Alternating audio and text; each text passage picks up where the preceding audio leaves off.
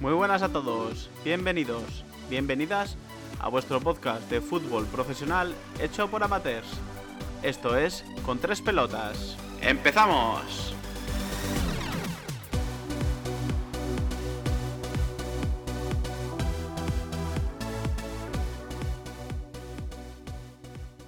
Muy buenas a todos, bienvenidos, bienvenidas a Con tres pelotas una semana más. Lo primero de todo, obviamente, disculparnos por no haber podido estar la semana pasada aquí. Cosas eh, que pasan, temas personales, temas eh, particulares, profesionales, nos impiden a veces poder grabar esto. Por otra parte, eh, hoy también estamos solo dos. Nuestro amigo Sergio sigue de baja, sigue lesionado, sigue sin poder entrar en el once inicial. Pero bueno, desde aquí un saludo, que se mejore pronto y, y seguramente enseguida, en las próximas semanas, estará de nuevo con nosotros. El que sí que está conmigo, como siempre, mi amigo Mario Navarro. Mario, buenos días.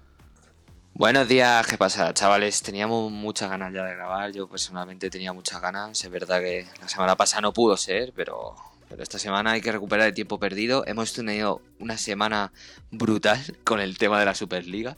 Yo creo que ya todo el mundo sabe de lo que hablamos. Y sí, darle un, un abrazo y un recuerdo a Sergio, que, que realmente no es nada grave, se está recuperando bien va a estar la semana que viene, si Dios quiere, aquí con, con nosotros y darle un abrazo fuerte y, y, mucho ánimo, campeón. Y a ver el martes la Champions, a ver qué pasa. Pues sí, pues sí. El tema Superliga hablaremos más tarde de ello. La verdad que es algo que pues ha se sido le podría muy dedicar un programa entero, ¿eh? Perdona que te cuente. O, o dos Corte. o tres. O, O- sea, o es que programas. ha sido una, una historia tan surrealista todo. Pero Increíble. bueno, como dijo Jack el Destripador, vamos por partes. Vamos a empezar primero con la Liga y vamos a empezar con ese tropiezo de ayer del Madrid contra el Betis. Un Madrid que yo se lo he dicho a Sergio muchas veces, e incluso aquí en este programa y en privado muchas veces. Sergio, las ligas se ganan en estos partidos. De nada te sirve ganarle al Barça, de nada te sirve ganarle al Atlético de Madrid, de nada te sirve ganar los partidos grandes, salvo en Champions, obviamente, que son casi todos partidos grandes, obviamente ahí sí te sirve, pero de nada te sirve en la liga ganar los partidos grandes si luego te dejas puntos en partidos en casa contra el Betis y pierdes con el Cádiz. Y es lo que le pasó ayer al, al Real Madrid. Un partido que, que acabó 0-0, que incluso alguna tuvo el Betis, Borja Iglesias tuvo ahí alguna delante de Courtois para poder llevar el partido al, al lado del Betis. Eh, y es, es eso, es lo, es lo que decimos. El Madrid igual está demasiado centrado en la Champions, que también hablaremos después de ello. Pero al final está sacrificando un título que tenía en la mano, que desde ganar, desde que ganó el partido contra, contra el Barça en, el Di Stéfano, prácticamente lo tenía en su mano el ganar la liga, era el total favorito y ahora pasaba a ser el tercer favorito. No sé cómo lo ves tú, Mario.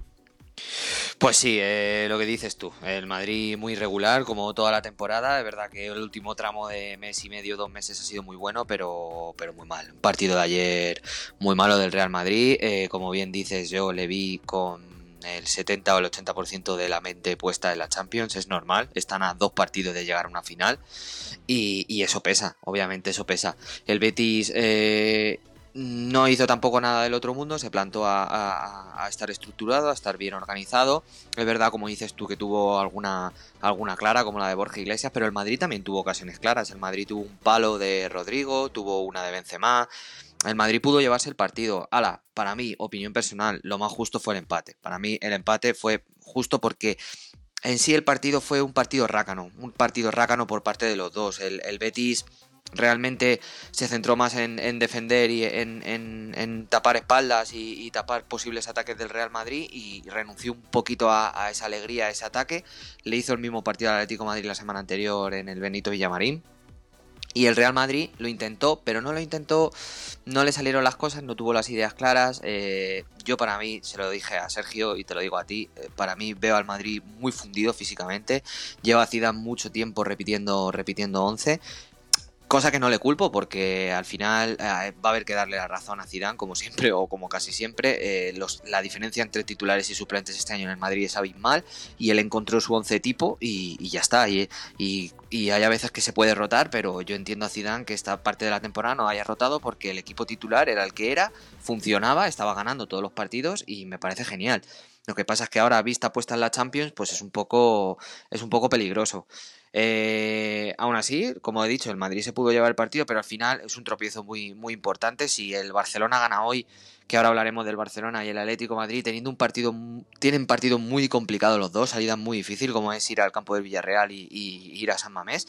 Pero, pero bueno, veremos lo que pasa. Y, y, sí, eh, yo hace tres semanas, cuatro semanas veía al Real Madrid favorito a, la liga y ahora para nada, ahora para nada. Eh, veremos a ver lo que pasa en la Champions, pero bueno. Eh, como, como vimos, para mí un partido ayer bastante aburrido, bastante ramplón por parte de los dos equipos. ¿eh?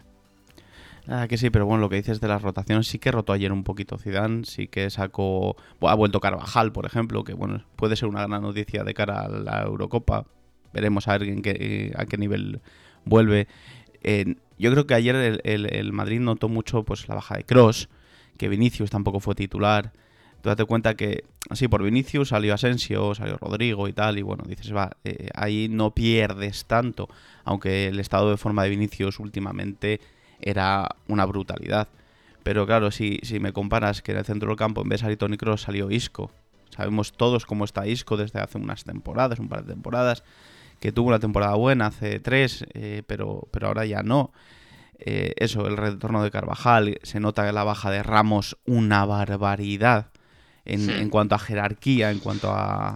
bueno, aunque Militao nos, está sorprendiendo. Se, está destapando, ¿eh? se está destapando y a ver, al final es que tenía que hacerlo, es un tío que ha costado 55 millones. El tío no puede ser cojo, joder. Es que... tiene que acabar destapándose en algún momento. Pero bueno, esas bajas que tuvo, esa cross, sobre todo. Yo, yo creo que es más cross el que mm. falte Cross, el que falte esa, esa pareja ahí de, de Luca Modric, porque Casemiro sí que estaba, que es el, coche escoba, ¿no? El que, el que barre todo. Pero luego eh, ese centro del campo Cross eh, Modric eh, ya no son ningunos niños. Cuando ellos falten, al Madrid le va a faltar algo seguro. Sí, eh, yo eh, comparto completamente tu visión. O sea, el Real Madrid, el día que Cross y Modric falten, eh, será un drama para el Real Madrid. pasará esa época, como, como al Barça le pasó cuando, cuando Xavi y Iniesta se fueron, ese, ese Barça glorioso.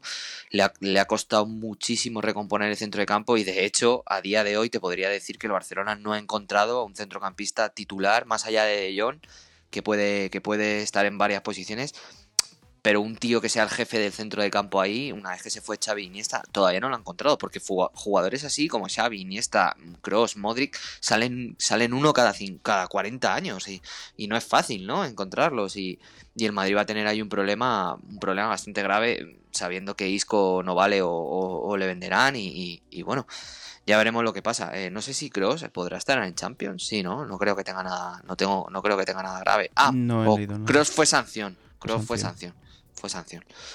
Así que nada, bueno, pues, pues esto es lo que hay. El Real Madrid hoy, si el Atlético Madrid gana, eh, se pondrá a 5 puntos de la cabeza, que, no es cosa de, tontería, así que, así que veremos lo que pasa la semana que viene. Y ya está. Ya te digo, a mí me sorprendió eso, que volvió Carvajal, ha vuelto Eden Hazard. ¿Quién es ese? ¿Quién es ese? Mm. Pues sí, ha vuelto El, señor Hazard.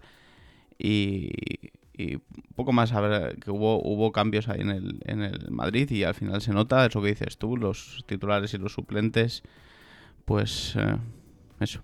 A mí bueno a mí lo que me sorprendió fue eh, no estaba Mendy y el lateral izquierdo fue Nacho ya. Estaba Marcelo en, el, banquillo, que Marcelo igual ya no está para los 90 minutos, tío, pero de mano sácalo, porque ese puñal que es por la banda Mendy a veces, ¿no? Sobre todo cuando está Vinicius al lado, es que la banda izquierda la cambió completamente y es la que más juego le da al Madrid últimamente. entre, entre Mendy y Vinicius, y ayer jugaron Nacho y Asensio. Que Asensio es un tío que tira más hacia el centro, no, no es tan extremo puro Y joder, yo es que incluso hubiera puesto en esa banda a Rodrigo antes que a tal, pero yo hubiera sacado a Vinicius. Que entiendo, entiendo a Zidane, entiendo que tienes que, dosificar, que tienes un partido muy importante contra el Chelsea en unos días. Es que está dos partidos de una final, mm. tío. Es que eso pasa factura, ¿eh? O sea, es que eso, pero, por mucho que tú digas partido a partido, como dice el Cholo, eso es imposible. Al final tú estás a dos partidos de una final y, tú priorizas ese partido, esos dos partidos, obviamente, ¿sabes? Y le va a pasar lo mismo en el partido de la semana que viene. O sea, si el Real Madrid el martes jugando en Champions contra el Chelsea, el resultado es ajustado, todo se va a decidir en la vuelta, yo al Madrid, esa jornada de liga de la semana que viene, muy, muy, muy, muy complicada. O sea, muy complicada porque... El tema es que está claro que, que Zidane o que el Madrid en general se ha centrado en la Champions y la Liga la están tirando.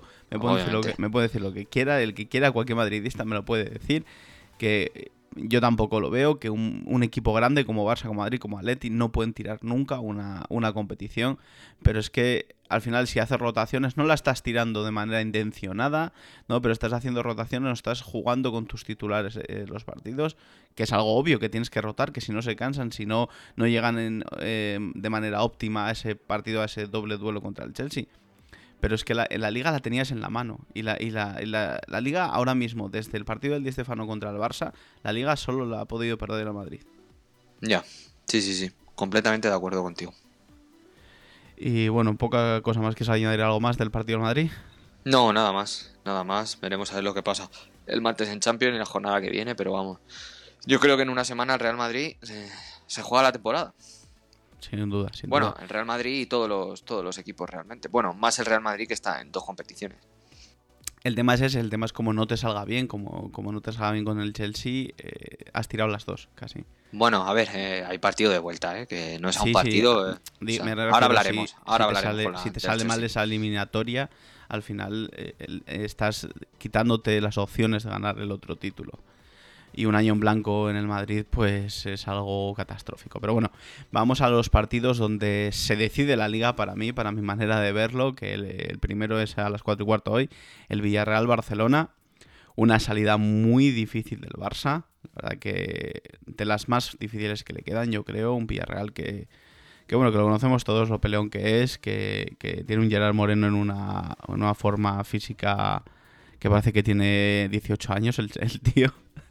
como, está. Un equipo que es muy sólido, que Emery le ha sabido sacar el juego, que Emery es un gran entrenador.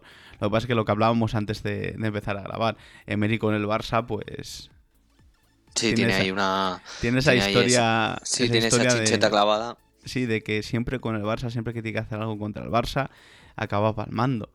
Ha perdido hasta eliminatorias que ha perdido esta eliminatoria que venía con un 4-0, macho. Sí, mira la, Del, la, del, PSG contra mm. tal. Pero bueno, eh, es eso, es una de las salidas más, más duras que tiene el Barça. Por suerte sin, lesiones, con todos los titulares. La verdad que eh, yo creo que va a salir otra vez con defensa de tres, que, va a salir con, con Lenglet, Pique y Araujo atrás. Y luego los de siempre. Que si Pedri, que si Busquets, que si De Jong, eh, Messi. El que creo que va a jugar, yo creo que va a jugar Grisman, que va a volver a Sí, hoy va a ser titular. Hoy va a ser eh, titular. Se está ganando un poquito, un poquito de Dembélé, pero, pero bueno. Temporada muy, muy, muy extraña de Griezmann, ¿eh? Ha tenido momentos puntuales, pero ese jugador ni la sombra de lo que fue en el Atlético. Nada, pero nada. Es que a mí me... No, es que, es que ha marcado un gol el otro día, el 4 4 pues Marcó un gol. ¿Por qué marcó un gol? Porque se lo dejó Messi. Gran gesto de Messi. Messi llevaba dos. Y porque El, y el cuatro goles al Getafe, marcar el cuarto, pues si me sacas a mí y me la da Messi a puerta vacía, también lo fallo. no, porque Grisman ha marcado. también lo fallo, digo. Griezmann ha marcado goles importantes. Acuérdate aquel contra el Granada en Copa, que tal y al final y al final te sirvió para tal. Ha abierto el marcador. Pero para eso, perdóname que te diga, pero para eso no hace falta pagar 120 millones. Para no, no, no, claro. A ver, no, no, estoy defendiendo a Griezmann de ninguna de las maneras. Sabes de sobra qué es lo que, pienso de Griezmann. Que Joao Félix ha hecho un par de regates contra el Huesca en la primera jornada de liga. Pues A ver, a ver, Joao Félix se ha, se ha dedicado más a hacer regates pero Griezmann sí que ha marcado goles importantes. Esos son, yo ahora mismo yo valoro más la temporada de Griezmann que la de Joao Félix, lo siento por los tiene 10 años más, ¿sabes? Sí, sí, sí, sí, sí, claro. Pero bueno, Obviamente. a día de hoy el rendimiento de Griezmann esta temporada ha sido superior al de Joao Félix. Totalmente, claro. Pero aún así no es, no es el, el Griezmann que el Barça fichó, el Griezmann que el Barça quería. Pero bueno, pues por otra parte es eso. Eh, un partido muy difícil que, que, esperemos sacar adelante para que no se nos vayan los colchoneros mucho. ¿Qué piensas, colchonero?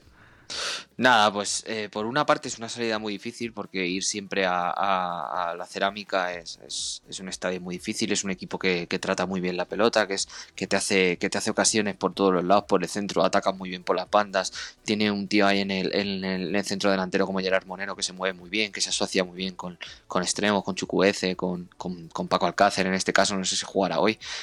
Pero, pero, pero es un estilo de juego, es un estilo de, entrenador y de, y de juego que, que, le suele venir bien al Barça, porque es un equipo que se abre, no es un equipo que se vaya a encerrar, no vas a encontrarte un Villarreal que vaya a plantar siete jugadores u ocho por detrás de la pelota para defender un resultado, no es ese tipo de equipo. Entonces, es un equipo como el Barcelona, con la calidad que tiene de medio campo hacia arriba, pues le es más fácil sacar el partido. Lo que pasa es que como, como pilles el día en el que Gerard Moreno, Chucuece y todos estos jugadores ahí arriba tengan el día, pues te pueden hacer un roto importante porque, porque es un equipo de gran calidad. Este está vivo en, la Europa League y, es un equipo a tener muy en cuenta. Pero ya te digo que el Barcelona le, viene bien ese estilo de juego, ¿sabes? Le viene bien ese, equipo de Emery, ese equipo que se abre, ese equipo que, deja espacio a la espalda y, nada, yo creo que, el Barcelona se puede llevar el partido, lo que pasa es que es un partido que, que realmente si tú ves que, ha perdido, que ha empatado, no te va a sorprender, porque el Villarreal es un grandísimo equipo. Es un equipo y encima, encima ahora que, que estoy viendo el 11, el 11 tipo del Villarreal y es como que está hecho con, con cachos del Valencia, ¿no? Sí. Es un equipo que está hecho como con, con, despojos de otros equipos, por decirlo de alguna manera, eh, con todo el respeto a los jugadores, ¿no? Pero está hecho como eso, con descartes de otros equipos y tal, o jugadores que, ya no quisieron en otros equipos. Es si tú miras, tienes, tienes a Albiol, que jugó en el Valencia, aunque luego jugó. Grandísima temporada, ¿eh? Junto a Y está haciendo un temporadón. Es que el centro del campo está parejo, arriba está Alcácer. O sea. Tienen a Coquelán también, ¿no? Es eh, medio Valencia de los últimos años está ahí metido. Pero es lo que tú dices, es un equipo muy peleón. Esa dupla ahí arriba, pues eh, ya era Moreno Paco Alcácer, que se combinan, se, se, se, juegan muy bien. Se compaginan muy bien. Eh, me recuerda a veces un poquito a, aquella mítica dupla eh, Munitis-Zigic en el Racing, ¿no? El alto, el alto, el alto y el bajo, ¿no? El moreno que es el que tal. y el otro que es un poquito... Munitis, tío. Munit y Zigic, ahí que era, que era un, gigante, ¿no? Entonces, como, a ver, salvando las distancias, obviamente, ¿no? Pero que me, recuerda eso un poquito al, al, grande, al grande, al pequeño, al que Yo creo que, que Gerard Moreno en, el dedo gordo de la bota izquierda tiene más calidad que Zigic, vamos, de aquí a Lima, ¿sabes? Lo que hacía, lo que hacía Zigic en ese Racing, luego sí, luego se fue al Valencia y tal, y no hizo nada, pero... Pero era más un delantero rematador, un... Claro, sí, sí, sí. es que Gerard Moreno te baja medio campo, te abre juego, te genera espacios. Es una, pasada, es una pasada. Es una pasada de jugador. Mira, metiendo un off-talk aquí de, de, fichajes, eh, he leído, y ya lo he leído en bastantes medios, que el Atlético Madrid está muy, muy detrás de, de Gerard Moreno. Y a mí me parecería un, muy buen fichaje, ¿eh? un, fichaje, un, tío como Gerard Moreno para, para generarte espacios arriba, para arrastrar defensas y tener, por ejemplo, un tío como Suárez, adelante al lado de él, rematando, me parecería una pasada. ¿eh? Lo dejamos a Grisman a buen precio. No, no, no, no. no, no. A Joao Félix ni lo cuento, pero bueno. Bueno, por lo demás, eso, partidos de estos, como dije antes con el del Madrid, que es en los que se deciden las ligas y, bueno, veremos a ver qué pasa hoy a las 4 y cuarto. Y vamos al siguiente, que es otro partidazo. La verdad que este es uno de estos partidos que, es que te dan ganas de verlo. Perdón, que te dan ganas de verlos. Un Atleti de Bilbao, Atlético Madrid. Sí, sí, sí, sí, partidazo. Esto es un partidazo, dos equipos con una historia enorme. Eh, en, San Mamés, ¿no? Yo creo que va a ser un, muy buen partido. Es el Atleti, te dejo a ti por delante.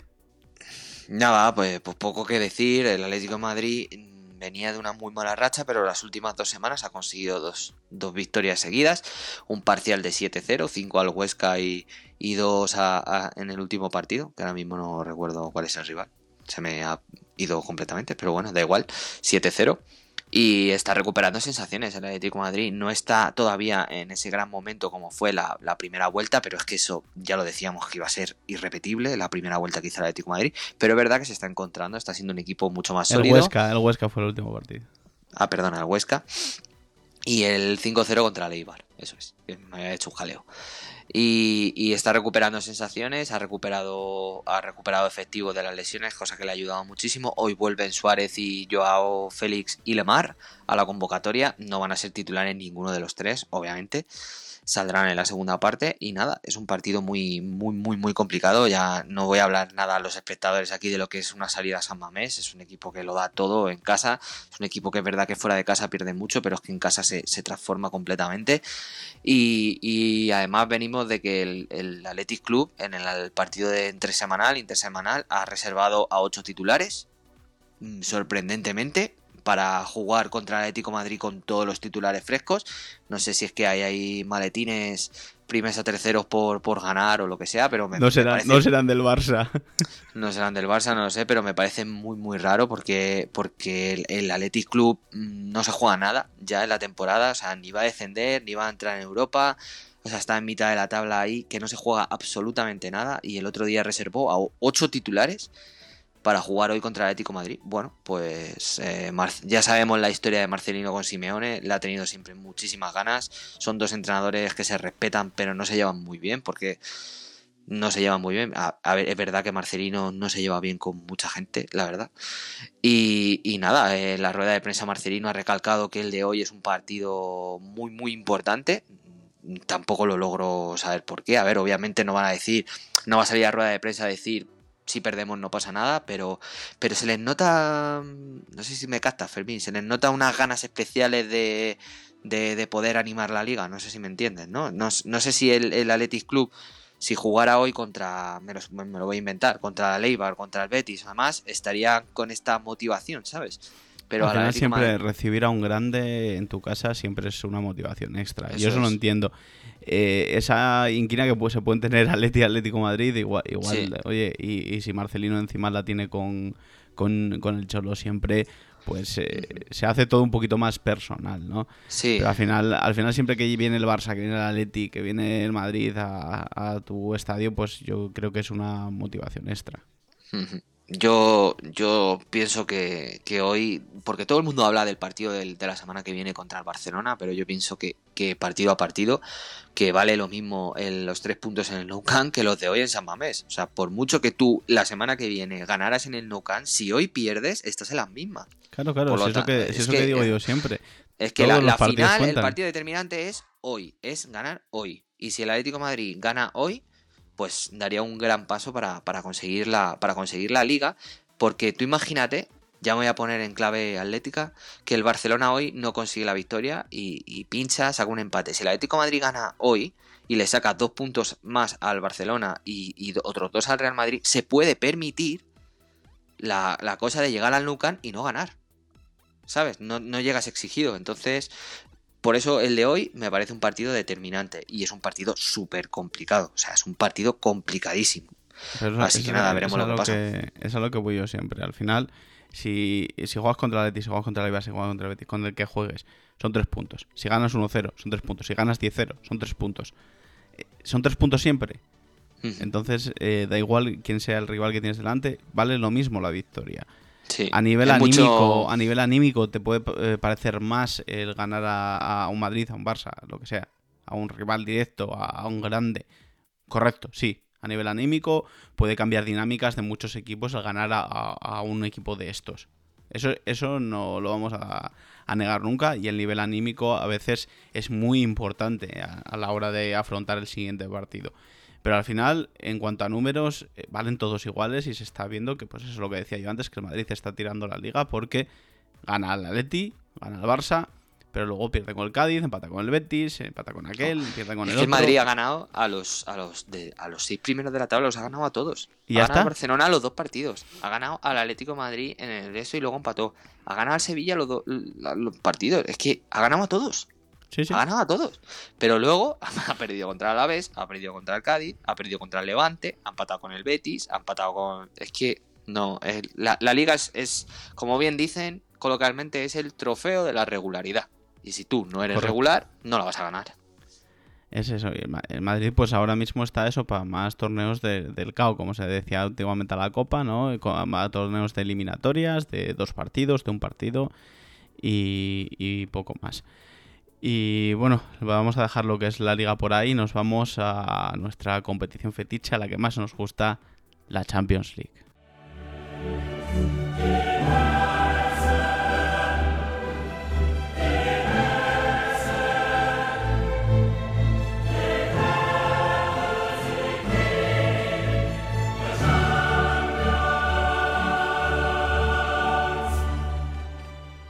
Bueno, si estuviera Sergio aquí, estaría. Champions. A ver, yo lo entiendo, yo lo entiendo. Unas semifinales de la Champions es algo muy, muy bonito. O sea, a mí las semifinales es una ronda que para mí es la más bonita de todas. La más bonita de todo un torneo. Sí. Cuando tú llegas a las semifinales, esos dos partidos que tienes antes de una final, eso es mágico. Porque luego tú llegas a una final y ya sabes que todo puede pasar. Es un único partido, puedes ganar, puedes perder. Pero los dos partidos de las semifinales, eso, esa- ese aliciente que te da entrar en una final, para mí es precioso. Sí, sí, sí, es, es- muy chulo y te acuerdas. Y es o muy sea, doloroso, muy doloroso cuando te quedas en semifinales, ¿eh? Porque Sí. cuando tú pierdes una final es doloroso y te duele, pero tú has llegado a esa final, has vivido esa final, la has jugado, te has visto campeón, te has visto subcampeón, pero cuando tú te quedas a las puertas, ¡ah! te quedas ahí con esa, con esa cosa de decir, madre mía, por un partido no he estado en la final, ¿sabes? Es una pasada. Y encima son cosas, eso que digo, que recuerdas igual que... un- o sea, las finales las recuerdas, pero las semifinales también. Los Igual, cuartos, sí, sí. octavos y todo eso, bueno, Nada, tiene que pasar... nada. Tiene que pasar algo grande como pues el, el Barça PSG o cosas así, ¿no? O, o haber polémicas o lo que sea. Y entonces sí que te vas a acordar de esos partidos.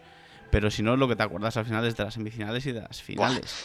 Yo me acuerdo últimamente de, de las semifinales del Atlético de Madrid contra el Bayern, que eliminó el Atleti al Bayern en Múnich, con ese, con ese, con el de Torres, con es, ¡buah! Que para mí es, vamos, ¡buah! increíble. Y las semifinales contra el Chelsea de Mourinho, cómo ganamos allí en Stanford, en Stanford Bridge, cómo te ganas esa plaza a la final, es una pasada, es una pasada. Sí, sí, sin duda. Y bueno, pues eso, el Madrid está en otra semifinal más. Ya sabemos eh, lo- peligroso que se pone el Madrid en cuanto llega a estas Buah. Que Imparable. da igual cómo esté en liga, da igual cómo esté en otras competiciones, da igual cómo esté físicamente, da igual. Ellos sacan igual. el punto honor siempre.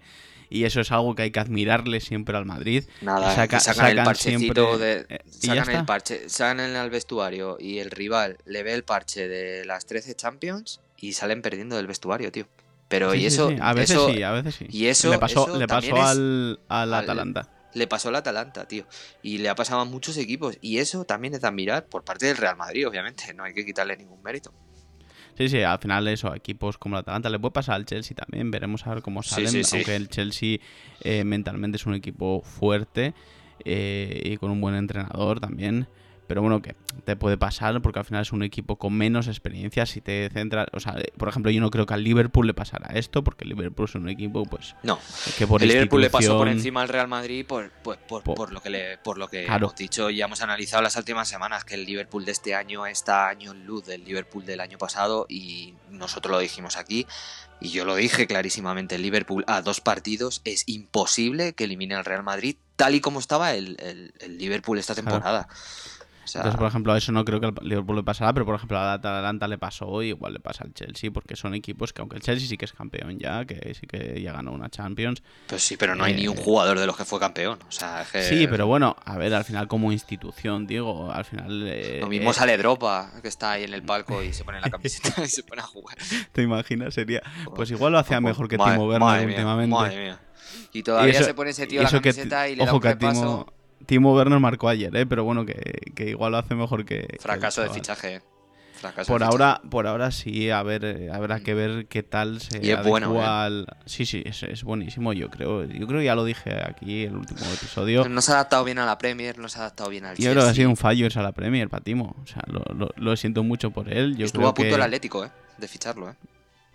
Yo creo que su paso lógico y natural hubiera sido esperarse un año, renovar un año con el Leipzig, igual esperar a que el Bayern llamara a la puerta. Al final es. Que son todos lo mismo, tío. En Alemania es lo mismo. En Alemania, cualquier jugador que sale de cualquier cantera, de cualquier equipo, su objetivo es acabar en el Bayern, tío. Y eso es asqueroso. Para mí es asqueroso. Sí, tío. sí, sí, eso sí, pero tú date cuenta que el Bayern. A ver, la posición en la que juega Timo Werner es 9. Y es un 9 claro. No es un 9 de estos, no, es que igual juego extremo. No, es un 9 puro. Y eso eh, en los próximos años al Bayern le va a hacer falta. Lewandowski no es eterno, ¿no? Entonces yo creo que ahí se equivocó en irse, porque sí que yo lo veía como el claro relevo y no lo descarto todavía, viendo lo mal que está yendo en, Inglaterra, que sea el relevo de, de Lewandowski. Que quiera volver a su país y, el Bayern le pone una buena morterada de dinero y se puede ir perfectísimamente. Vamos. La pega para el Bayern es que si hubiera sido el verano pasado, Timo Werner se fue gratis al Chelsea. Ah, se fue gratis, no renovó con el Leipzig. No, no, Timo Werner no renovó en su último ah, año con el Leipzig y por eso yo lo veía ya en el, en el Bayern. Digo, este se va al Bayern de gratis y ya está. Bueno, hablando del Chelsea.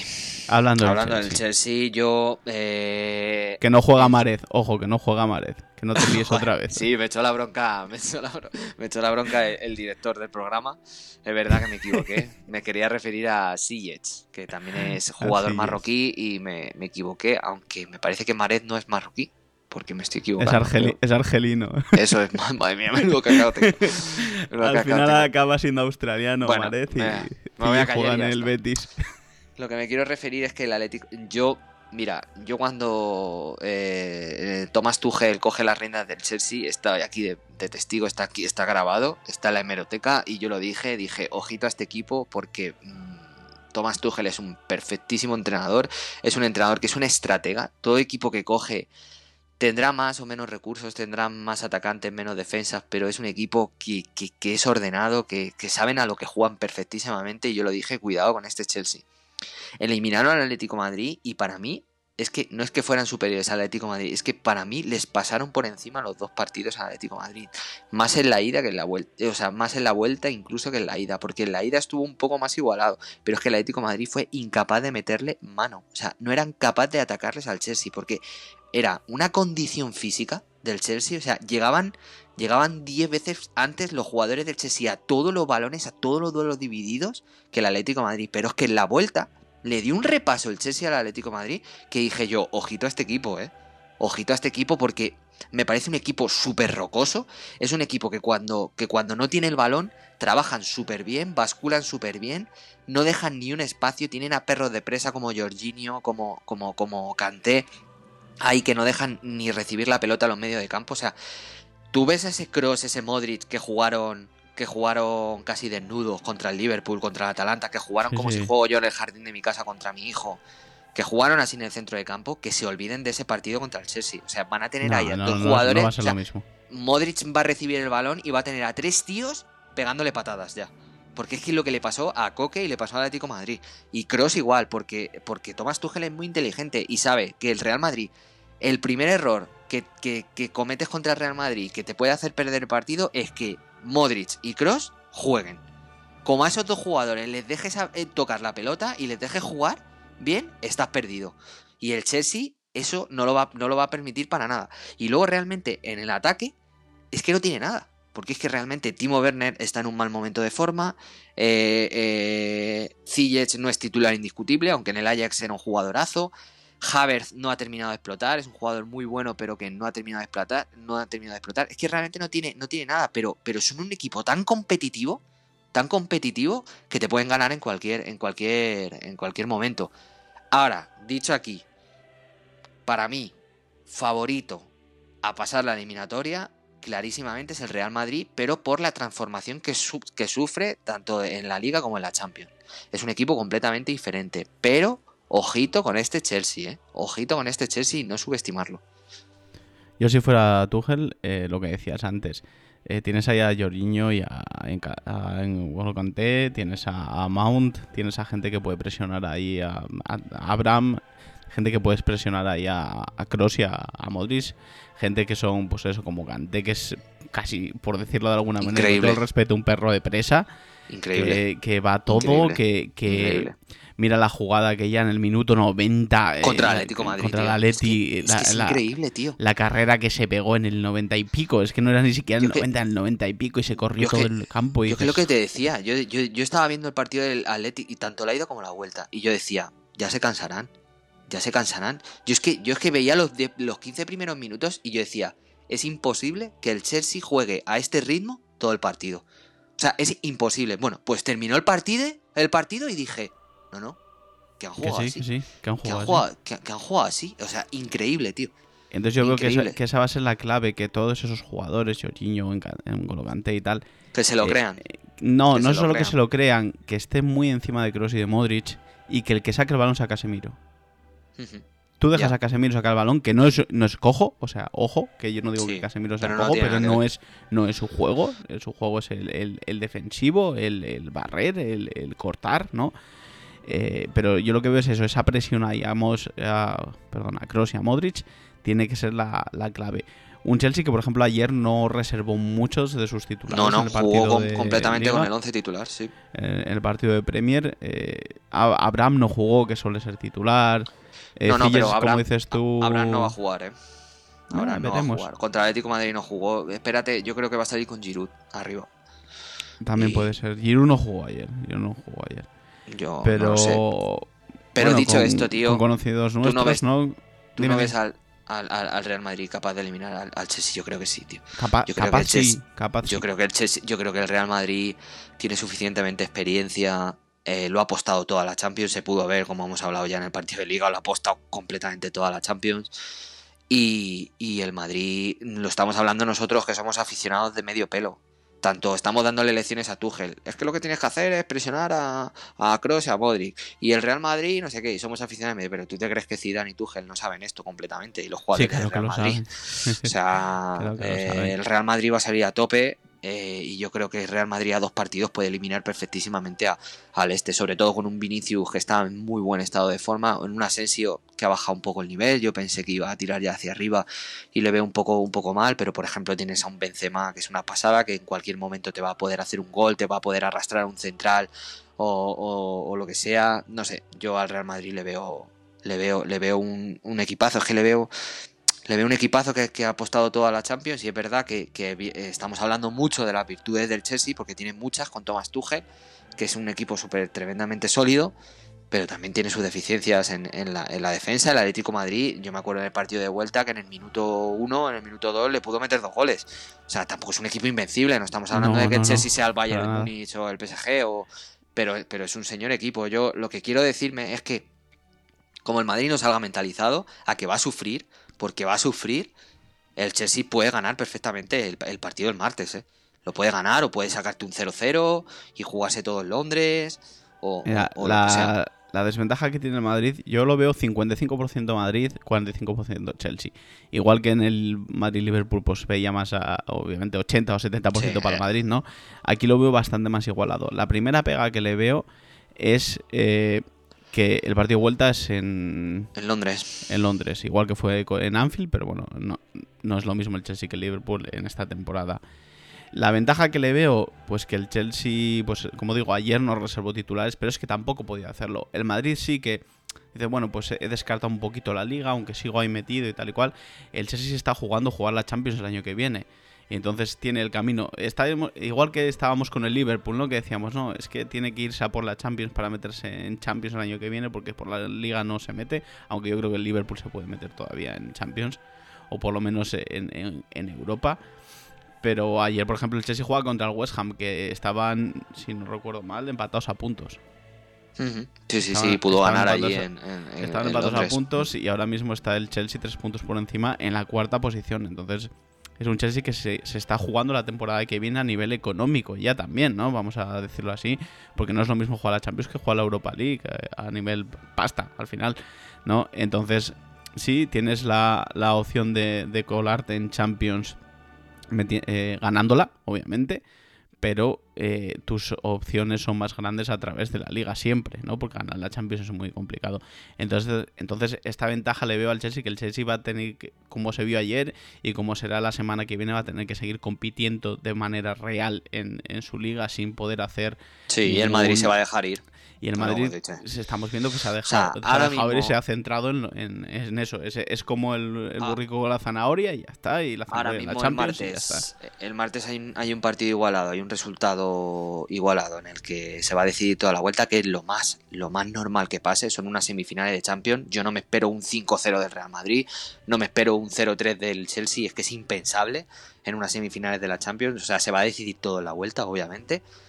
Y, y, yo veo que el Real Madrid, el partido del domingo, vamos, o sea, es que el Real Madrid, si no sé, si, o sea, es que por ello yo creo que ni se presentarían para que se lo dieran por perdido 3-0.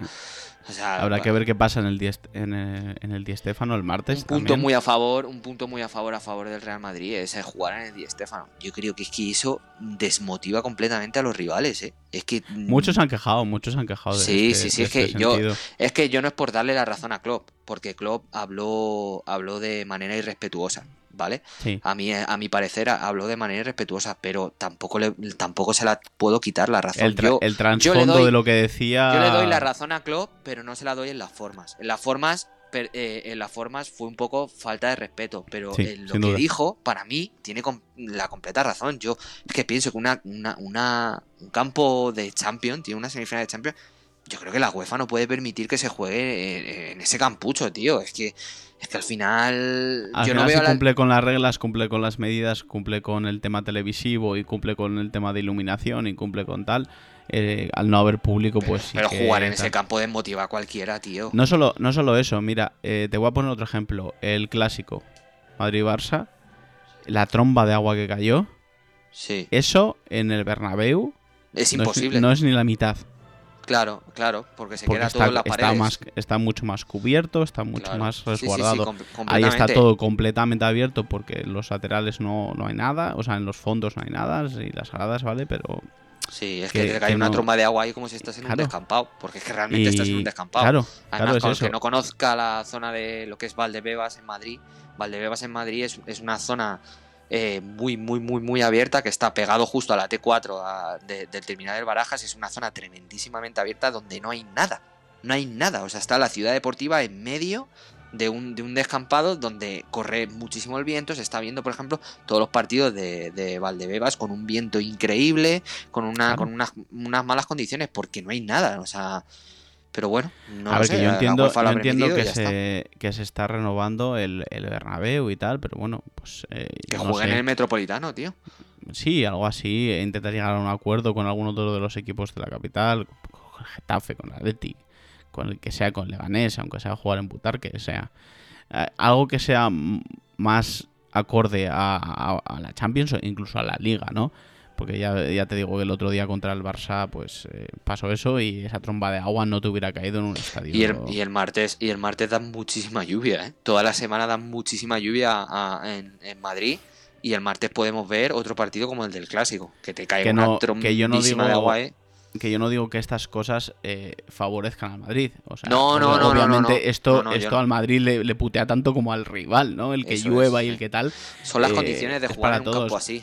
Claro. ¿Sabes? Ya está. Y una semifinal de Champions. Pero bueno, lo que decimos, yo lo veo 55-45.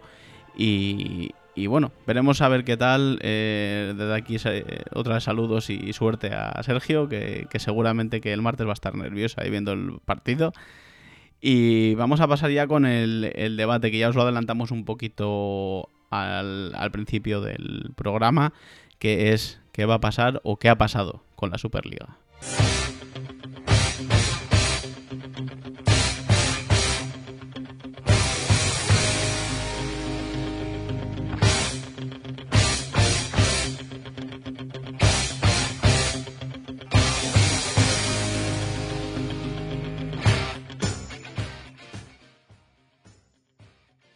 Esta ida de olla ¿no? que hemos vivido este, esta semana totalmente surrealista. Eh, yo lo hablaba el otro día con, Rafael, que nos acompañó aquí en, un programa, que, que es, es, surrealista, sin más. O sea, no, no, no la idea en sí, ¿no? La idea en sí lleva rondando los campos de fútbol desde hace mínimo, mínimo dos décadas.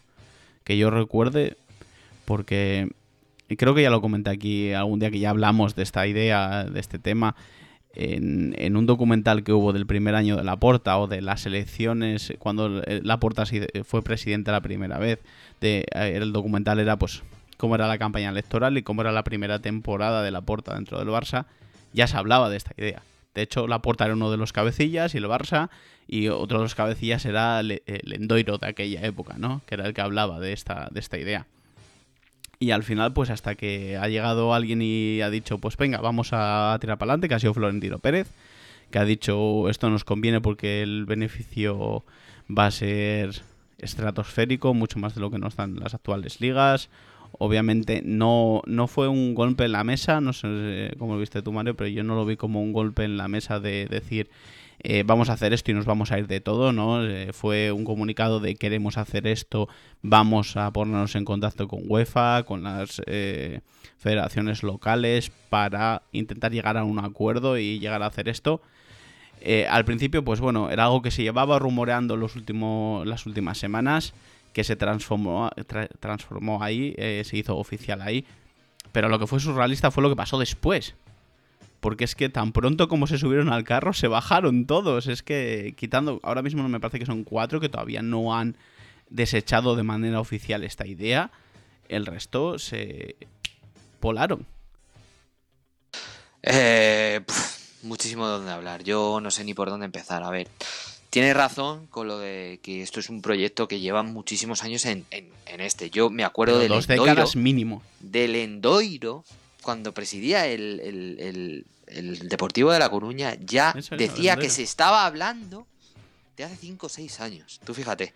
Claro, es que eso que te digo yo, dos décadas tranquilamente, porque cuando es el documental este del Barça era 2005, 2004, o sea, desde principios de los 2000. Sí, sí, sí. Eh, una, verdadera pasada. Eh, para mí, tremendísima patada en la boca a Florentino, a su ego.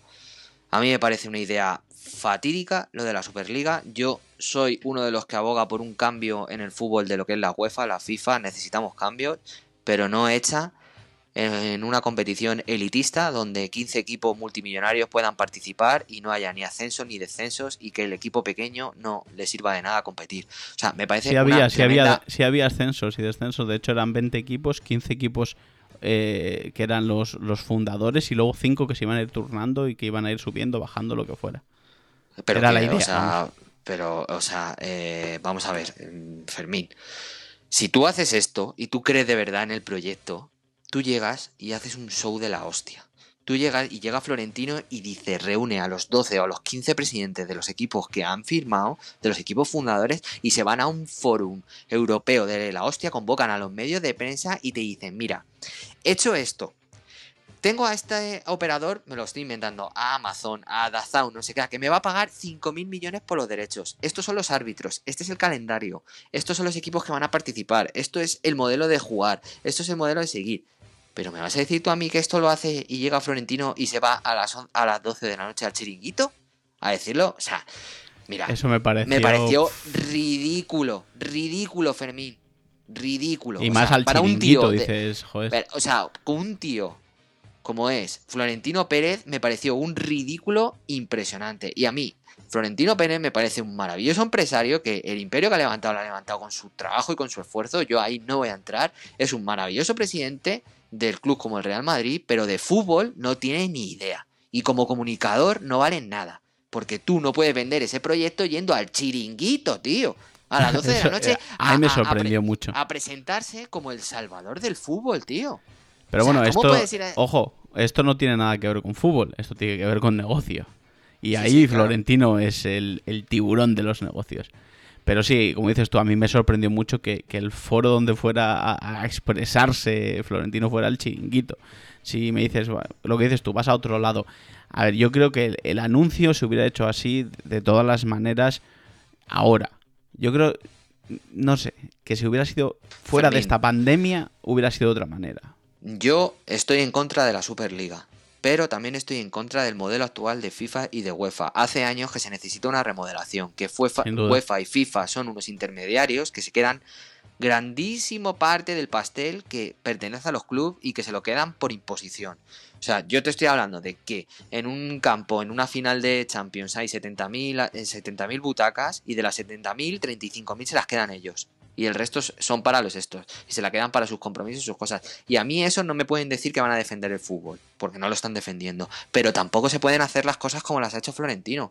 Tú no puedes hacer algo tan importante a espaldas de la UEFA y de la FIFA, tú tienes que llegar a consensos, tío, tú tienes que llegar a, a, acuerdos, tú tienes que llegar a la FIFA y a la UEFA y decirle, mira, yo tengo esta idea y tengo estos clubes y tengo estas televisiones que me van a pagar esto y tengo esta manera de organizarlo. ¿Crees y que, la ha pasado? Y que la UEFA te diga que no, no, no ha pasado, tío. A nivel interno, no me refiero a un comunicado oficial, pero ¿crees ¿tú crees que Florentino no ha ido nunca a la UEFA o a Ceferín o al por que fuera? por supuesto que no, tío. Lo han dicho millones de veces. Y Florentino lo ha dicho millones de veces, que eso es un proyecto suyo. Y ya está, que a mí me parece genial, pero, pero, pero, pero o sea, me parece de fatal hecho, tío. O sea, a mí, para mí el fútbol es, es un aliciente, tío. Y tú, no te puedes presentar como el salvador del fútbol si tú le estás quitando la oportunidad a un, a un aficionado del Mallorca, del Eibar, del Betis, de la Real Sociedad, en que hagan una buena temporada y por sus méritos deportivos lleguen a la Champions. O sea, si tú quitas eso, el Atlético, mira, precisamente el Atlético Madrid del Cholo, la, primera, la primera fase de la temporada, nunca la habrías tenido. Si la Superliga hubiera existido hace 10 años, el Atlético de Madrid del Cholo no sería el Atlético Madrid que soy porque no hubiera tenido la oportunidad de jugar a la Superliga. ¿Tú te, ¿Tú te imaginas hace 10 años si el Atlético de Madrid hubiera sido invitado a jugar a la Superliga? ¿A que no? ¿Por qué le han invitado ahora? Porque durante estos 10 años se lo ha ganado en el campo. Se lo ha ganado en el campo con sus, propios, con sus propios méritos. Tú nunca vas a poder tener. O sea, tú, una Real Sociedad que hace una temporada de la hostia, con una afición detrás, con un entrenador, con una cantera, esa, esa temporada se te clasifica Champion y esa temporada siguiente tiene unos beneficios de 100 millones de euros, 80 millones de euros. Tú, tú no le puedes quitar ese derecho. Tú le puedes quitar esa no ilusión porque, no solo eso, lo primero es que te carga las ligas domésticas. y a las ligas pequeñas. A las ligas pequeñas. o sea, ¿qué clase de incentivo tendría un equipo en una liga doméstica como el Betis, como el Villarreal, como el, el, la Real Sociedad, si, si tú no le das la posibilidad de que con sus méritos deportivos pueda clasificarse para una Champions y pueda tener esos ingresos y pueda hacer esa, esa, esa parte maravillosa de lo que es el fútbol, que es ganarse las cosas en el campo, tío. Yo tengo que abogar aquí, yo soy del Atlético Madrid, pero es que la vida no se acaba en el Atlético Madrid, Barça, Real Madrid, Bayern de Múnich, PSG, City. Hay muchísimo fútbol detrás de eso. Hay muchísimo fútbol. Y tú no puedes generar, no puedes hacer una competición, una competición cerrada, elitista, de clubes millonarios, porque vas a convertir esto en la NBA. ¿Vale? Y la, y la NBA como negocio funciona genial. Yo ahí no voy a decir nada, porque los americanos para el show, para el negocio son la hostia, son los mejores, ¿vale? Pero tú me vas a decir a mí que hay arraigo sentimental entre el baloncesto y el fútbol. No tiene nada que ver, tío. Tú no, tú un aficionado. ese, es el objetivo de esta Superliga, el ser la NBA del fútbol. Eso es, tú la, la, la, lo que es la NBA son, son empresas, como por ejemplo los New York Knicks, los Timberwolves de Minnesota, que son empresas que pagan una franquicia, pagan un dinero a la NBA para poder participar en esa liga pero no tienen, no hay ascensos, no hay descensos, no hay nada. Y que hoy, y que hoy están en esta ciudad y mañana están en otra. Y, mañana están en otra. Y, igual porque es la que más dinero le está. Y el aficionado no siente ningún arraigo por su, por su, por su equipo, no siente ningún arraigo. Y el fútbol no es eso. El fútbol, afortunadamente, es algo con lo que naces con ello. Y para mucha gente es como una ¿eh? religión, tío. Y tú no le puedes En la NBA también hay afición y en la NBA también hay sentimiento muchas veces. No, igual no tanto o en tanta cantidad como en el fútbol. Fermín, pero lo ni, hay. Un ni un 5% de lo que es el fútbol.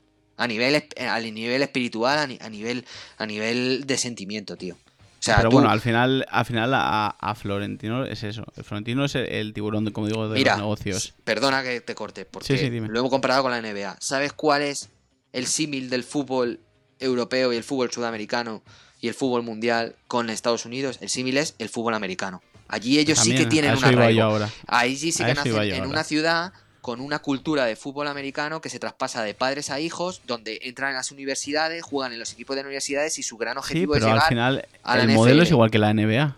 Pero, pero, el modelo es exactamente el mismo. Mira, estás teniendo una Superliga, lo primero, el ACB, que estás viendo que está mm, de hace 20 años que no funciona, tío. Al final, a mí me hace gracia cuando dicen, y quizás estoy monopolizando mucho el tema, perdona que no te deje hablar, pero es que Tú me he calentado mucho habla, esta habla. semana. Mira, habla, habla. tú para ti, a mí cuando me dicen, es que vas a tener partidazos todas las semanas, pues ese es el problema, tío. Que tú, un Madrid-Liverpool, que tú dices, buah, he quedado 0-0 en la ida y tengo que remontar en la vuelta y hace 30 años o 20 años que el Real Madrid no va a Anfield. Eso te lo cargas, tío. Esa, esa ilusión, ese partido, esa, esa sensación de lo que es la Champions, esa magia, te la cargas. Porque si tú tienes un Real Madrid-Liverpool todas las semanas, te ves los dos primeros. Pero el tercero coges y le dices a la mujer, pon una película que estoy hasta los huevos. ¿Me entiendes? Sí, sí, pierde- los partidos especiales dejan de perder. eh, o sea, pierden es. ese especial. O sea, ese es el, el Madrid-Barça de la, de la Euroliga de baloncesto. ¿Cuántas veces se enfrentan el Real Madrid-Barcelona en la Liga de baloncesto? ¿Cuántas entre veces? Liga, Euroliga y. Entre Liga y Euroliga son 200. 10 ve- 200 veces al año. ¿Tú ves, ¿Tú ves que alguien se ilusione por un partido de Euroliga del Real Madrid y del Barcelona? ¿A que no?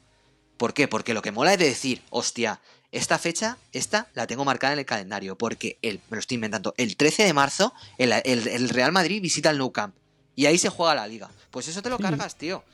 Eso es, esa ilusión, es, eso te lo cargas. Eso de, es que vamos a tener partidazos todas las semanas. El primer mes me lo cuentas, el segundo me lo cuentas. El tercero vas a decir, joder, otro Real Madrid. Otro Real. Madrid Bayern de Múnich, si es que ya no se juega nada en la liga. Están los dos equipos en mitad de la tabla y no se juegan nada. ¿Para qué, ve- qué, qué partidazo ni qué partidazo? No sirve de nada. Sí, la verdad que en ese sentido tienes toda la razón, pero bueno, es lo que digo yo, al final es negocio y bueno, y para explicar un poquito el modelo que querían, eran 15, 15 equipos, 15 pues, de los más grandes equipos de, de- de Europa y luego eso, había cinco invitaciones o llámalo como quieras por temporada. Me imagino que serían a los mejores clasificados de las grandes ligas, de las cinco grandes ligas. eh, tampoco, el proyecto tampoco se explicó mucho. A mí, lo que te digo, lo que te decía al principio, lo que realmente me sorprendió es, hoy lanzamos un comunicado, somos 15 equipos. Al día siguiente, eh, de hecho había un meme por ahí o un, eh, un vídeo, un gif de estos de, de- el Manchester abandona, abandona el grupo, ¿no? De WhatsApp. El Arsenal abandona el grupo, el Liverpool abandona el grupo, el City abandona el grupo. O sea, eh, es que fue visto y no ver, visto en 24 tampoco- horas. Tampoco me ha gustado, eh, lo tengo que decir, la actitud de la UEFA y de la FIFA tan amenazantes, tan, tan Siguen, rollo, siguen rollo, rollo mafia, ¿sabes? Es que cada vez que escucho hablar a Ceferín, es que parece que parece que va a salir con una K-47 a la rueda de prensa diciendo aquí el primero que, que abandone la UEFA le metemos cuatro tiros, porque es que, es que aún después de una semana sigue amenazando al Real Madrid y eso te da a entender que el fútbol necesita un cambio. Eso te da a entender de que la FIFA y la UEFA tienen montado ahí un buen chiringuito donde pillan una Claro millonada increíble y les da miedo que equipos como el Real Madrid, el Barcelona, el Atleti, el Manchester, no sé qué, abandonen.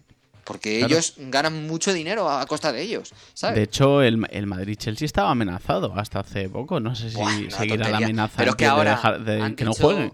No, no, eso amenaza ya. El Real Madrid eh, jugará sin ningún problema contra el Chelsea. Pero ahora ya han empezado con la La amenaza temporada del que año viene. que, con la temporada del año que viene. Es muy probable que el Real Madrid no juegue. Ah, venga ya. Y el. Barça, y el Barça está amenazado porque el Barça se subió a este No, carro pero, de la pero aquí ha habido un, a- a- aquí ha habido un claro señalado. Y ha Sí, sido sí, el sí, Real sí, sí, Madrid, ha sido Florentino. O sea, sí, sin duda, pero bueno, mira, si a los día de hoy nos tienen asco, amenazados, Si a los amenazados hay cuatro tienen equipos. asco, eh, eh, eh, a partir de ahora, el Real Madrid, el Barcelona, el Atleti, vayan por donde vayan en Europa, nos van a tener una tirria, tío, que, que, que, que vamos. Pero bueno, Pero se lo han ganado. Ahora mismo amenazado está el Madrid, está el Barça, está la Juve y me parece que había otro equipo del calcio, no sé, el Milan, El Milan. que no están todavía, ta- o sea, que no están, no se han bajado de- del carro todavía. El Barça, por lo que yo sé, por lo que he leído, eh, tiene que hacer una, una asamblea de compromisarios para declinar la... Esto la tenía que hacer para aprobarla también, entonces eh, está en ese trámite, pero es eso, las amenazas de Ceferín es eh, os bajáis del carro, como han hecho todos los anteriores, y, y seguís en, lo que estamos haciendo. El tema es que no creo que Ceferín eh, haya dicho ni manera interna ni de manera pública, a ver, sí, ba- bajaos del carro, os amenazo con no jugar el año que viene, pero vamos a sentarnos a hablar.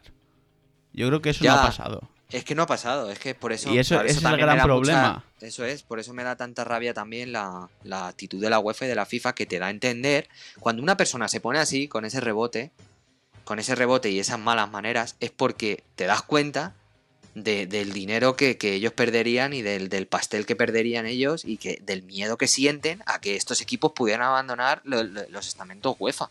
¿Sabes? Y lo que Y te das da- cuenta también es de lo flojito que era, el, que era el proyecto. Porque Eso es que es, no han tardado es, ni, que- ni es que, 24 mira, horas en bajarse todos del carro. me da la razón. Mira, me, cu- me cuesta decir esto, pero es que me tengo que darle la razón a, a Javier Tebas, tío.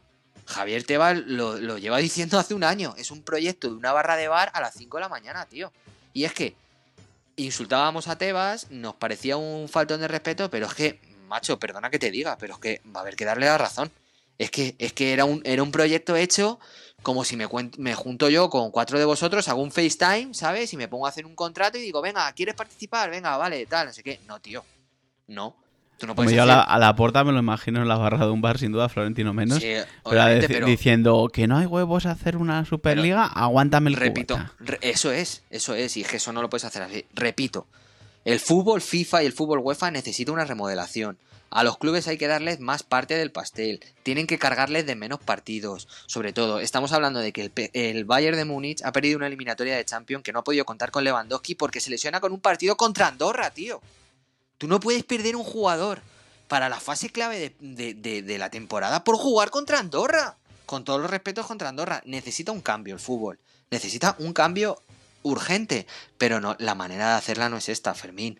No es, no es No, no, juntarte no. con 15 equipos y irte al chiringuito a decir que eres el salvador del fútbol, tío. No puedes hacerlo así. Tú eres un tío como Florentino Pérez, macho. Tú tienes que presentarte en una rueda de prensa con Gil Marín, con Laporta, con el dueño del Manchester United, con el catarí del City decir, vamos a hacer esto. Y a mí me han ofrecido cinco... ¿Cuántos pagan por la Champions? Mil millones. Pues yo tengo un contrato de cinco mil millones. Y le voy a dar este dinero a este equipo. Y le voy a dar dinero a este equipo. Y tengo los árbitros aquí. Y la sede va a ser esta. Y la sede va a ser esta. Y es cuando la UEFA dice, hostia, esto está bien montado. Esto va en serio. Hay que hablar con ellos y hay que llegar a un acuerdo. Pero, tío, se te va un tío a un, a un es que es que vamos es que con todos los respetos es como si Pedro Sánchez mañana a las elecciones de generales se va a Sálvame a presentar el, pro- el proyecto económico de, de- de- del PSOE Sí, para sí, las sí, es algo, Mira, mira, es pero- algo parecido. o sea no te voy a votar No, la verdad es que a mí me sorprendió mucho esa actitud, entre comillas, de, de Florentino yendo al, al chiringuito. No lo entendí y la verdad que ha perdido muchísima credibilidad Florentino. Mira que Florentino siempre lo he dicho aquí, siempre lo hemos dicho. Como presidente es una pasada. Te- entienda más, entienda menos de fútbol. Al final, como presidente, eh, lo que ha hecho está ahí y nadie se lo va a negar. Pero esta actitud que ha tenido con este, con este proyecto. Aparte que es eso, que es lo que dices tú, es un proyecto mal montado, que simplemente vamos a, vamos a tirar la piedra a ver qué pasa. eso es Y ya Sí, está, sí, sin tener ha nada sido montado por sido ningún lado. Bájate la bragueta a ver quién la tiene más grande. Que la UEFA dice que no puedo. Que no puedo, ya verás. Niño, Sí, hazte sí. una cuenta de Twitter y pon Superliga y pon un balón plateado. Que ya verás, que voy a decir que hemos hecho una Superliga. Mira, tío, es ridículo. Pa- perdona Lo que te no diga, sé, pero lo es que no sé ridículo. es que, que acuerdo, porque incluso se llegó a rumorear esto, no sé si es cierto, que todos los clubes que estaban metiéndose en este, en este fregado tenían unas penalizaciones por salirse de él. Ah, Teóricamente. eh, el Arsenal dice que va a tener que indemnizar con 9 millones. Claro, es que, es que se- Es que, se- tío, qué ridículo, tío. en, qué 20 ridículo. en 24 horas han palmado, pues eso, aunque sean 9 millones de euros. O sea, imagina, Buah, 9 millones buah, por, buah. Por, por 10 o por 12 que Mira, ya, o por tío. 11 que ya se han bajado del carro. eh, es, es un- estamos hablando ahora mismo de que en 24 horas se han, han palmado ahí 11 equipos, o sí, 11 equipos, eh, casi 100 millones. O Me más de parece- 100 millones. Fermín, una Así, a lo chapuza, tonto. una chapuza de, de- de- de bíblica. O sea, una Que sí, chapuza. que es una, que es una chapuza, pero a O lo que voy yo y, y lo que me sorprende es todos los equipos, pues eso, que si el PSG, que si todos los equipos de la Premier, te metes en esto, firmas esto, firmas hasta una penalización si te sales y no tardas ni 24 horas en salirte del tema. Por las amenazas de la. Es que no solo se metió la UEFA. Es que. se metió es la que UEFA, se metió la FIFA, se, se lo- metió la, la gobiernos, tío. Interpol, eh, los lo- gobiernos, tío, que salió Boris la- Johnson, el FBI, diciendo a los Boy equipos- Scouts, es que... Sí, sí, sí. que salió Boris Johnson diciendo a los equipos ingleses que como se salieran que les expulsaban de la liga, tío, y les quitaban todos los derechos televisivos y todo. Es que la cosa se fue, fue muy a mayores. Sí, que les compensaba pagar los 9 millones, vamos, pero... Claro, claro, claro. Es que es como en plan de que... Mira, tío, yo que sé, me ha parecido una chapuza. Ha sido un órdago, ha sido un sin órdago quitarle la razón a y ya Florentino. está. Ya está, sin quitarle la razón a Florentino. A mí me da rabia porque, porque para mí Florentino eh, también ha hecho mucho daño al fútbol, tío. Para mí el Real Madrid es el primer club que rompe el mercado. Allá Sí, por con Figo. 2004-2005 Con Figo. Es un, es un equipo que rompe el mercado y con Zidane, tío, cuando se estaban pagando 500 millones de pesetas por jugadores, llega Florentino y te ficha Zidane por 5.000 millones en una servilleta en un restaurante. O sea, Sí, sí. Florentino está haciendo lo que está haciendo el PSG y el, y el, y el City ahora mismo y cómo están rompiendo y el Manchester United cómo están Fue el rompiendo primero, el mercado. Fue el primero, y tío. Abramovich y tal. Ahora, eh, eh, o sea, el Real Madrid, yo me estoy acordando de que, de que se están fichando jugadores cuando pasamos a euros de un millón de euros, de dos millones de euros, y ya era un dineral, y el Real Madrid ficha a Pepe por 35 millones de euros. a lo Sí, Porto. Mira, Pagan- mira Ronaldinho, pagan- Ronaldinho pagan costó donde su- 25 millones de euros. Eso es, y el Real Madrid ficha a. Cristiano Ronaldo un par de años después por 100. Sí, O sea, sí, sí, sí. Me da mucha rabia porque Florentino Pérez y el Real Madrid también han hecho muchísimo daño al fútbol y fueron ellos los primeros que rompen el mercado. ¿Qué pasa? Que siempre hay un pez más gordo, Fermín. Y ahora te llega un club estado, un, catarí y te dice, ah, sí, tú tienes 100, pues yo tengo 2000. Ay, tú tienes 2000, pues yo tengo 5000. ¿Sabes? Y, ese y eso es lo que realmente le come, le come la cabeza a, a Florentino, para mí. Yo creo que Florentino está dolido y está jodido porque se lleva intentando llevar a Lewandowski del Bayern seis años, no ha sido capaz. Se lleva llevando a Mbappé, se lleva queriendo llevar a Mbappé cinco años o tres años, no ha sido capaz de llevarse a Mbappé. ¿Por qué? Porque siempre hay alguien que va a pagar más que tú, porque tiene más dinero, porque ya no es ese club, ya no es ese club que llegue y firme a Zidane en una servilleta. ¿Me entiendes? Y- Sí. Y, Florentino quiere el cambio, obviamente. Es aquellas, obviamente, al Madrid, eh, a Madrid había perdido, perdido perdón, el prestigio que tenía antiguamente, porque si te das cuenta, a principios de los 2000, que es cuando llega cuando llega Florentino, sí se había ganado la séptima con aquel gol eh, ya tan comentado de Mijatovic, pero el Madrid estaba, sí, un par de metros solo. Pero el Madrid ya había perdido, aunque hubiera ganado esa Champions, no, no era, no tenía el respeto, ¿no? Eh, no, no era ese equipo que es a día de hoy otra vez, ¿no? Había perdido todo el respeto de aquellas seis Copas de Europa y demás. Entonces lo que hizo Madrid, el Madrid o Florentino en este caso, fue a base de talonario ganarse ese respeto otra vez. Y ahora tiene que volver a, a la inversa, a jugar otra vez con ese respeto sin tener que romper la Eso banca, es. porque es que hay gente que te la va a romper a- más O sea, del- del- que tú, porque tiene más pasta y puntos. Acabó. El Real Madrid, tío, es que es que me da me hace gracia, me hace un poco de gracia, tío, ver a Florentino llorar en la radio diciendo que los ricos se van a cargar el fútbol cuando llega Pellegrini en el 2009 al Real Madrid y el Real Madrid hace una plantilla gracias a Bankia. Y se ha sabido, Bankia le hace un préstamo Sí. multimillonario a Florentino para que fiche a Kaká, para que fiche a Benzema, Ronaldo. para, Cristina, para que fiche a Cristiano Ronaldo por valor de 500 millones de euros, tío. Que el Real Madrid se gasta ese verano. Y ahora me vas a decir tú a mí que es que el fútbol se lo van a cargar los ricos. Tío, que el Atlético Madrid abrió, estaba jugando. él con abrió la veda. Que el Atlético Madrid estaba jugando con Quisito Musampa y Matella Keman de delantero. Y tú estabas llegando al Calderón con Ronaldo, Roberto Carlos, Raúl, Beckham y no sé qué, tío. Sí, sí. Es que no sé. Pero mira, ni siquiera Beckham. Beckham tampoco costó tanto. O sea, Beckham no fue de los caros. Pero, pero sí que sea lo que, a lo que a lo que vas. Que hasta ese punto del fichaje de Figo, por ejemplo, pues yo no, me, no sé ahora mismo de cabeza quién sería el fichaje más caro. Pero es que igual era Anelka eh, con- o, o Rivaldo, que costó 4.000 millones de El Real Madrid siempre ha roto el 20 y pico mercado, tío, porque ha euros. sido el equipo más multimillonario del mundo junto con el Manchester United, tío, y con el Bayern München. Entonces, pues que ahora han llegado peces gordos que tienen más pasta que tú, que obviamente es Pero el, que Ba- tendría el que Bayern nunca ha sido de, no, de poner despilfarrar pasta. así, no. Nunca, Eh, nunca, pero- nunca. A pero ver, que hay que- algún que- fichaje concreto, que sí, que sí, Lucas, que sí, tal, que se han gastado 70, 80 millones. Sí, sí lo han hecho, pero es muy puntual. Por lo general se nutren, los- lo que decíamos antes, se nutren de, de la- de los equipos alemanes, el Bayern. Por eso, tío, pero que también es verdad que la UEFA y la FIFA tendría que controlar lo de los clubes Estado. Es verdad que yo lo veo mm, injusto, lo veo que un Estado esté detrás de un Paris Saint Germain y que pueda mm, financiarle todo lo que pueda, porque es que eso se- Es que no me parece justo para el fútbol. Es lo que dices tú, hay que cambiar las reglas de FIFA, de UEFA y del fair play financiero, porque el fair play financiero se lo pasan por el arco del triunfo. El, fair play financiero es para el Huesca, es para el Atlético Madrid, es para el Betis, es para, el Arsenal, pero el City, el, el, PSG, todos estos equipos, el Chelsea, incluso el Abramovich. el Chelsea de Abramovich, mira, el Atlético Madrid le, le le sancionó la, la, UEFA por lo de los fichajes de los menores. El otro día salió que el Chelsea tiene 19 jugadores cedidos en equipos por ahí. Que los compra y, o sea, las fichas de esos jugadores y el fair play, ¿por dónde te lo pasas? Es que es imposible. El fair play, el fair play mira, sin más, el, fichaje de Neymar. No, es que Neymar cobra. Eh, o sea, o cómo tienes a Mbappé y a Neymar en la misma plantilla cobrando lo que cobran y tal, como es.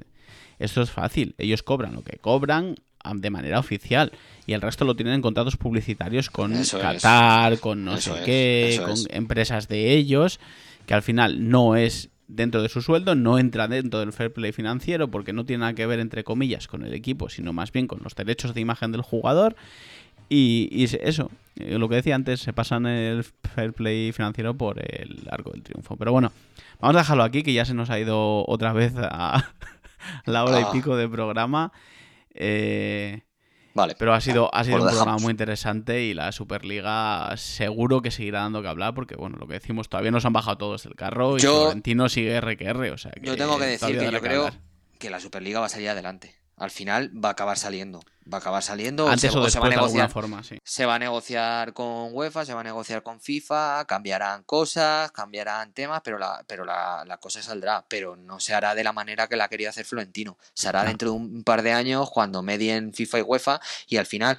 ¿Yo sabes cómo creo que va a acabar todo? Va a mediar FIFA entre los clubes estos y, la UEFA y vamos a acabar con, una, con, una, Champions nueva en la que va siendo competición UEFA, sí como los, como los equipos como el Real Madrid, el City, el PSG, todo eso, se van a asegurar unos ingresos por encima de, los demás. O sea, quiero decir, eh, el Real Madrid, eh, haga lo que haga la Champions, aunque se quede en fase de grupos, la UEFA le va a tener que dar al Madrid, me lo estoy inventando, 300 millones, porque si no, no va a participar, ¿sabes? Y luego ya aparte lo que gane, que no es como ahora, ¿no? Que es por méritos deportivos y por tal. Al final va a acabar siendo algo así y ya está, ¿sabes?